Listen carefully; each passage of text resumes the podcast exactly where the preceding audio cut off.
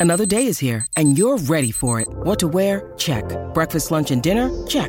Planning for what's next and how to save for it? That's where Bank of America can help. For your financial to dos, Bank of America has experts ready to help get you closer to your goals. Get started at one of our local financial centers or 24-7 in our mobile banking app. Find a location near you at bankofamerica.com slash talk to us. What would you like the power to do?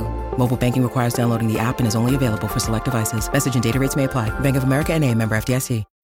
When you need mealtime inspiration, it's worth shopping Kroger, where you'll find over 30,000 mouthwatering choices that excite your inner foodie. And no matter what tasty choice you make, you'll enjoy our everyday low prices, plus extra ways to save, like digital coupons worth over $600 each week. You can also save up to $1 off per gallon at the pump with fuel points. More savings and more inspiring flavors make shopping Kroger worth it every time. Kroger, fresh for everyone. Fuel restrictions apply.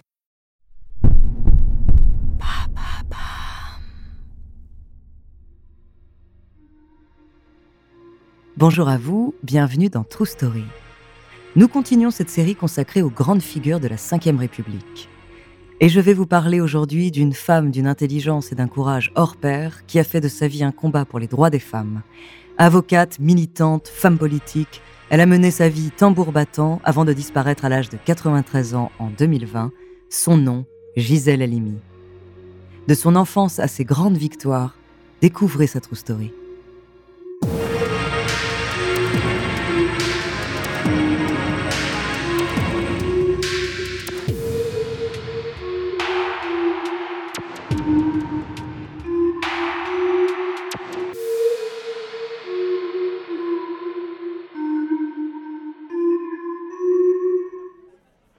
Celle que nous connaissons comme Gisèle Halimi, du nom de son premier mari, est née Zeiza Gisèle Élise Tayeb en 1927 dans une famille modeste à la Goulette, en Tunisie.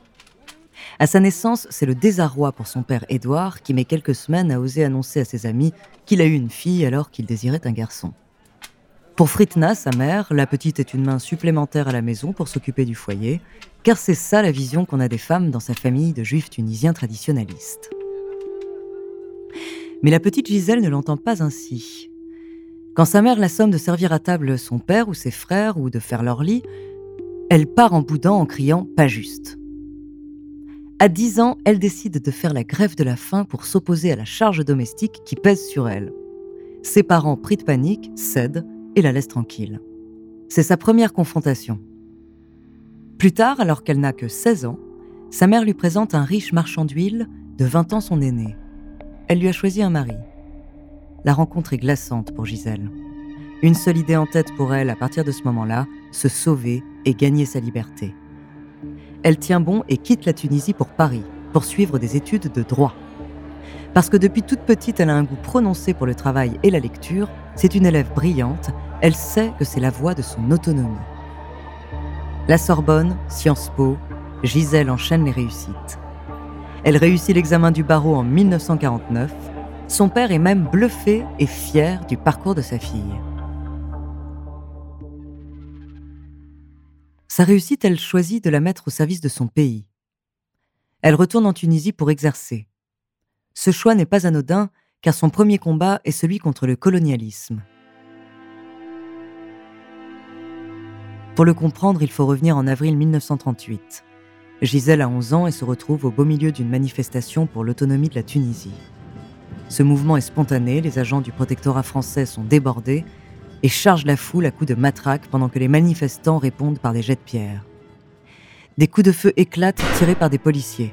Le bilan chez les émeutiers est très lourd et la petite Gisèle n'oubliera jamais cette répression sanglante envers un peuple oppressé. C'est ainsi qu'elle devient l'une des avocates de la cause anticoloniale en Tunisie et pour le Front de libération nationale algérien. Le premier procès qu'il l'expose personnellement, c'est l'affaire Jamila Boupacha en 1962. Cette jeune militante algérienne du FLN a été torturée et violée en prison par des militaires français. Maître Alimi prend ce procès très au sérieux. Il regroupe toutes les convictions. Elle dira à la journaliste du Monde Annick Cogent La lutte contre la torture, la dénonciation du viol, le soutien de l'indépendance et au droit des peuples à disposer d'eux-mêmes, la solidarité avec les femmes engagées dans l'action publique et l'avenir de leur pays, la défense d'une certaine conception de la justice et enfin mon féminisme, tout était réuni. Malgré le risque politique, Halimi s'engage. Son éloquence est remarquée lors du procès, mais cela ne suffit pas à éviter la condamnation à mort de l'accusé.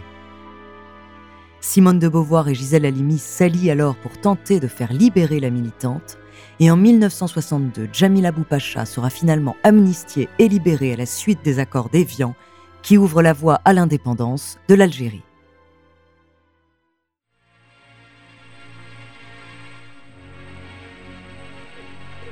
On se retrouve juste après une petite pause pour la suite de cette histoire incroyable.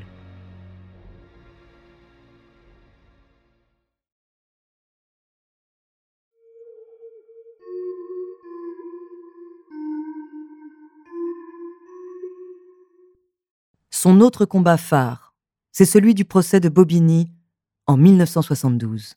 Après l'oppression des Arabes, des Juifs, des colonisés, elle s'empare, comme elle l'a toujours fait, du combat des femmes. Un an avant, elle fonde l'association Choisir la cause des femmes, aux côtés toujours de Simone de Beauvoir. Ce mouvement entend s'emparer de la lutte pour la dépénalisation de l'avortement. En effet, quelques mois avant 1971, 343 femmes ont signé le manifeste des 343 dans le Nouvel Observateur, disant publiquement avoir avorté.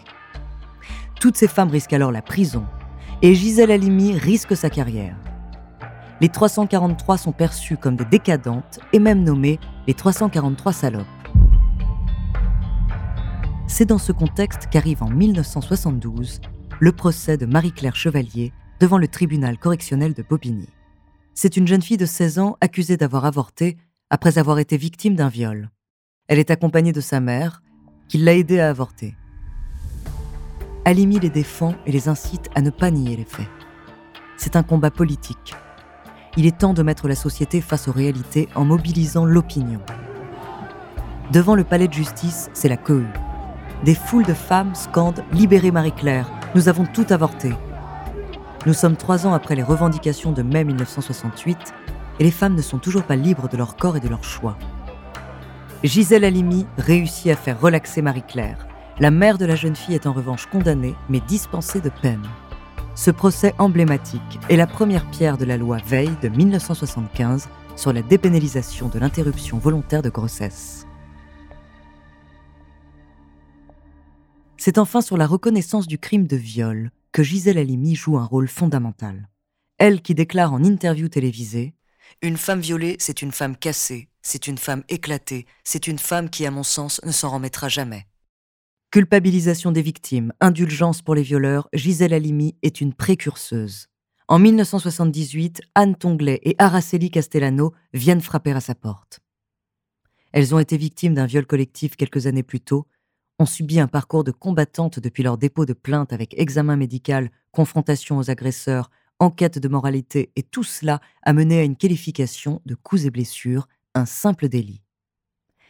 Gisèle Halimi s'empare de l'affaire et décide de la médiatiser afin de s'appuyer sur l'opinion publique. Ce jugement est porté aux assises et ébranle le débat public. L'enjeu pour l'avocate, c'est de modifier durablement les rapports femmes-hommes le huis clos est levé et Gisèle Halimi affronte Gilbert Collard, avocat de la défense. La presse se déchaîne, la colère vrombit à l'extérieur de la salle d'audience. À leur arrivée au procès, les femmes victimes et leur avocate sont huées, insultées, on leur crache dessus. Gisèle Halimi reçoit même une gifle. Car en plus de cette affaire de viol, un autre tabou est levé dans ce procès, car les deux victimes sont un couple lesbien. À l'issue du deuxième jour du procès, le verdict tombe enfin. C'est de la prison ferme pour tout violeur. Deux ans après ce procès, la loi du 23 décembre 1980 pénalise pour la première fois le crime de viol et élargit sa définition à tout acte de pénétration.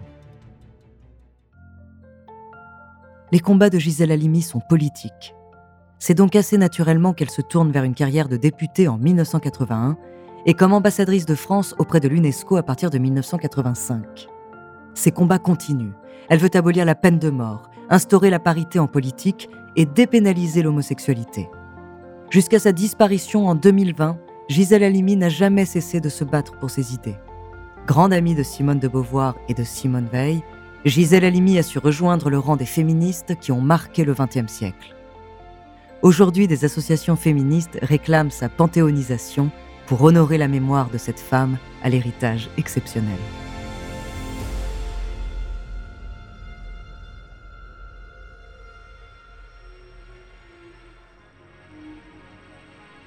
Merci d'avoir écouté cet épisode de True Story. La semaine prochaine, je vous parlerai d'un criminel français qui a su déjouer à deux reprises les joues de la prison en s'évadant de manière absolument spectaculaire. En attendant, n'hésitez pas à nous faire part d'histoires que vous aimeriez entendre, ou bien sur votre plateforme d'écoute préférée, ou alors via la page Instagram ou Twitter de Bababam. Nous nous ferons un plaisir de les découvrir.